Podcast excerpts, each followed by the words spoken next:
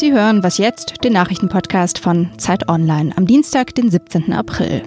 Wir sprechen über die Folgen des US-Angriffs in Syrien und über 70 Jahre Israel. Zuerst die Nachrichten. Frankreichs Präsident Emmanuel Macron spricht heute Vormittag im Europaparlament. Die Rede wird aufmerksam verfolgt, denn Macron hat große Umbaupläne für sein eigenes Land und für die EU. Vor einem Jahr wurde er dafür noch bejubelt, mittlerweile bekommt er Gegenwind vor allem für seine Idee eines gemeinsamen Haushalts und europäischen Währungsfonds.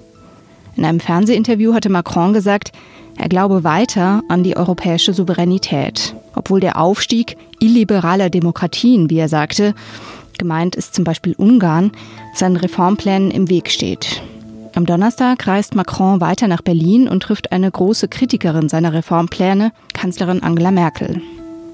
Der Tarifstreit im öffentlichen Dienst soll heute beigelegt werden. Bis zum Abend wollen sich die Verhandlungspartner einigen. Insgesamt geht es um die Gehälter von 2,3 Millionen Arbeitnehmern. Die verlangen 6 Prozent mehr Lohn, mindestens aber 200 Euro.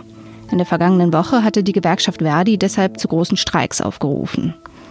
Eigentlich hatte man sich schon am Montag einigen wollen, aber dann war die Stimmung bei den Gesprächen nur mäßig, wie Verdi-Chef Frank Bsierske sagte. Redaktionsschluss für diesen Podcast ist 5 Uhr.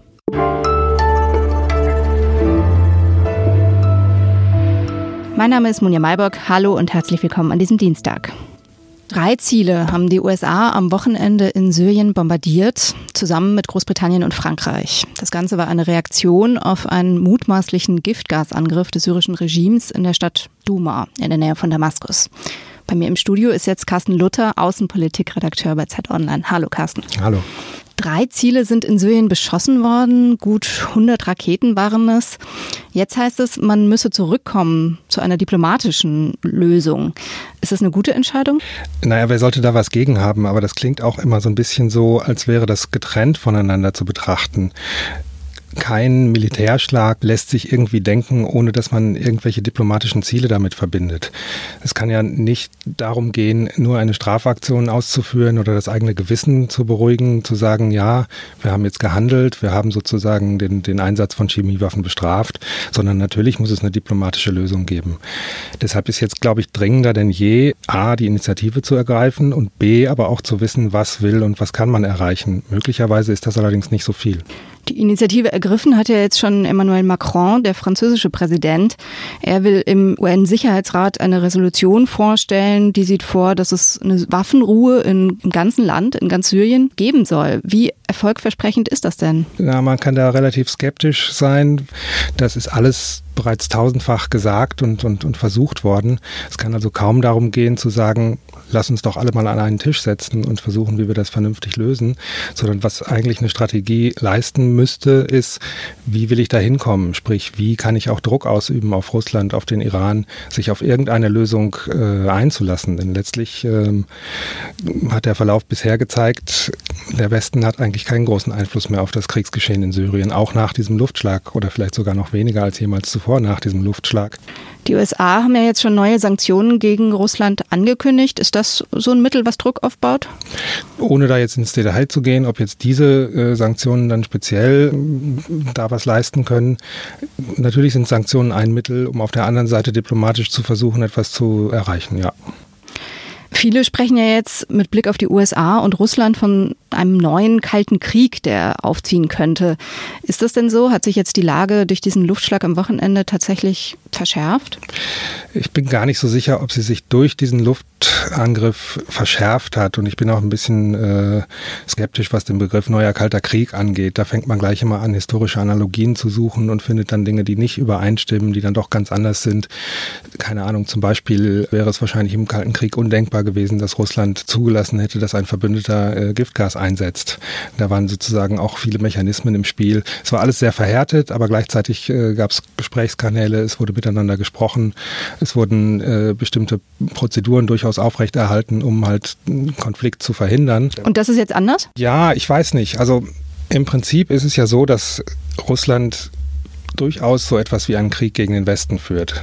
Ja, also äh, von Hacking-Angriffen, von Wahlbeeinflussung über alle möglichen anderen Dinge, allein schon die totale Blockade im Sicherheitsrat, das ist alles letztlich eine Art von, von Kriegführung, muss man durchaus äh, so sehen. Und dann geht es natürlich darum, sich darauf einzustellen auf der einen Seite, also letztlich etwas dagegen zu tun oder sich gegen bestimmte Angriffe zu wappnen, aber auf der anderen Seite eben auch versuchen, im Gespräch zu bleiben und dann wiederum, da wiederhole ich mich, letztlich zu wissen, wo man hin will und welchen Druck man aufbauen kann, um dorthin zu gelangen. Danke dir, Carsten. Gern.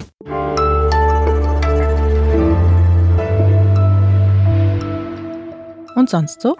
Die exklusivste Adresse Frankreichs macht Schlussverkauf. Das Hotel Ritz in Paris versteigert seine Inneneinrichtung. Früher gingen hier Coco Chanel und Francis Scott Fitzgerald ein und aus. Auch Ernest Hemingway, obwohl der wahrscheinlich die meiste Zeit an der Bar verbracht hat. Mehr als 10.000 historische Objekte sollen ab heute verkauft werden. Vom Champagnerglas bis zum Plüschsofa. Es gibt zum Beispiel eine Badewanne, in der Hemingway geplätschert haben könnte. So ganz sicher ist man sich da nicht. Einstiegsgebot 1500 Euro. Wer es preiswerter mag, schon für 100 Euro gibt es ein paar rosafarbene Vorhangquasten zu ersteigern. Was auch immer man mit denen macht.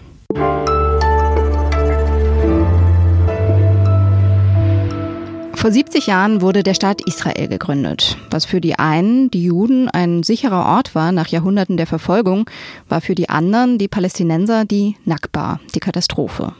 Am 14. Mai 1948 erklärte David Ben-Gurion, der erste Präsident, Israels Unabhängigkeit. Weil der jüdische Kalender ein bisschen anders funktioniert als unserer, fällt das Jubiläum auf den 19. April. Morgen beginnen die Feierlichkeiten in Israel und ich spreche darüber mit Lissy Kaufmann, freie Journalistin in Tel Aviv. Hallo Lissy. Hallo Munja. Es gibt ja seit Wochen Proteste, vor allem im Gazastreifen an der Grenze zu Israel. Etwa zwei Dutzend Palästinenser sind bei den Ausschreitungen getötet worden. Also eigentlich kann man sagen, keine Stimmung zum Feiern. Ja, das äh, sehen die Israelis allerdings anders. Also das ist natürlich äh, ein, ein runder Geburtstag, der auf jeden Fall gefeiert wird. Man feiert ja auch wirklich jedes Jahr. Äh, das gehört einfach dazu. Und man darf nicht vergessen, dass es äh, dennoch einen Tag der Trauer gibt, den Memorial Day, an dem man den äh, gefallenen Soldaten, aber auch den Terroropfern gedenkt. Und der findet genau einen Tag vorher statt. Also die Tage gehen praktisch ineinander über. Und es zeigt auch dieses, äh, also wie, wie schizophren eigentlich dieses Land ist ist. Ne? Also dass man, dass Trauer und Freude wirklich sehr nah beieinander liegen. Und ich würde sagen, das, was im Gazastreifen passiert, ist im, im Grunde genommen eine kleine Krise, eine Krise, wie sie Israel schon öfter mal in anderer Form gesehen und erlebt hat. Nichts, was jetzt den Alltag oder die Freude trüben würde. Und da muss man ja auch ganz klar sagen, dass die Opfer halt einfach auf der anderen Seite zu verzeichnen sind und nicht bei den Israelis. Wie wird denn gefeiert? Ich habe irgendwas von einer 70 Kilometer langen Party am Strand gelesen. Stimmt das? Ja, äh, die könnte natürlich schon allein deswegen entstehen, weil, weil die Israelis alle an den Strand rennen und, und grillen. Das ist nämlich ein großer Grilltag, der Yom Ha'atzmaut, wie der hier genannt wird. Und im Fernsehen laufen auch schon Berichte darüber, wie man am besten das beste Kebab macht. Und äh, also das auf jeden Fall kann sehr gut passieren, dass, dass es da kilometerweise eine Partymeile ganz automatisch geben wird. Und man sieht auch einfach im, im Moment überall sprießen die Flaggen ach, von den Balkonen. Äh, man sieht sie an den Autos hängen. Äh, auch in Firmengebäuden werden ganz riesige große Fahnen, Bahnen abgelassen, da ein paar hundert Meter. Und was man auch schon sehen und auch hören kann, ist, dass sie am Strand üben für die Flugshow. Also man sieht ganz viele Flugzeuge, die schon äh, ziemlich dicht am Boden umherkreisen. Also das Land bereitet sich auf die große Fete vor. In seinen 70 Jahren hat Israel ja viel erlebt. Wo steht denn das Land gerade? Was treibt die Israelis so um? Also ich würde sagen, ein großes Thema, das äh, fast ins Boulevardeske eigentlich rutscht, äh, ist die große Frage, was passiert mit Premierminister Benjamin Netanyahu? Also er wird ja der Korruption verdächtigt und ähm, im Moment ist nicht klar, ob er angeklagt wird oder nicht. Die Polizei hat es in zwei Fällen auf jeden Fall schon empfohlen.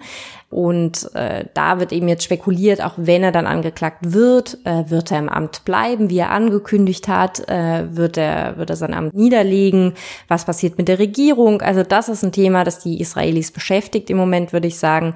Auch äh, der Umgang mit den Flüchtlingen. Es leben ja in Israel 30.000 Flüchtlinge aus Eritrea und dem Sudan. Und das ist was, was die Israelis auch beschäftigt. Das heißt, diese Frage, gibt es eine Zwei-Staaten-Lösung, die beschäftigt jetzt eigentlich gar nicht mehr so sehr. Da glaubt man eh nicht mehr dran. Ja, das würde ich schon so sagen. Also es ist ähm, tatsächlich eine Frage, die hier in der Gesellschaft nicht sonderlich mehr behandelt wird oder nicht ernsthaft behandelt wird. Wir haben eine Regierung hier in Israel, die ähm, auch nicht mehr wirklich hinter einer Zwei-Staaten-Lösung steht. Es werden immer mehr Siedlungen gebaut. Insofern würde ich sagen, nee, es ist nichts, was die Israelis im Moment wirklich beschäftigt, was sie irgendwie aufwühlt. Man, damit hat man eigentlich fast abgeschlossen. Denn warum auch? Wieso sollte man sich im Moment mit dieser Frage beschäftigen? Es geht einem ja relativ gut. Also die Israelis leiden gerade im Moment nicht äh, unter Terroranschlägen. Es gibt keinen Krieg. Und insofern, bis auf hohe Mieten und, und relativ hohe Lebensmittelpreise, lebt es sich hier eigentlich ganz gut. Insofern gibt es da keinen großen Grund oder Druck, äh, darüber nachzudenken. Vielen Dank, Lissy. Gerne. Das war's für heute bei Was jetzt? Eine neue Folge gibt's natürlich morgen wieder. Tschüss.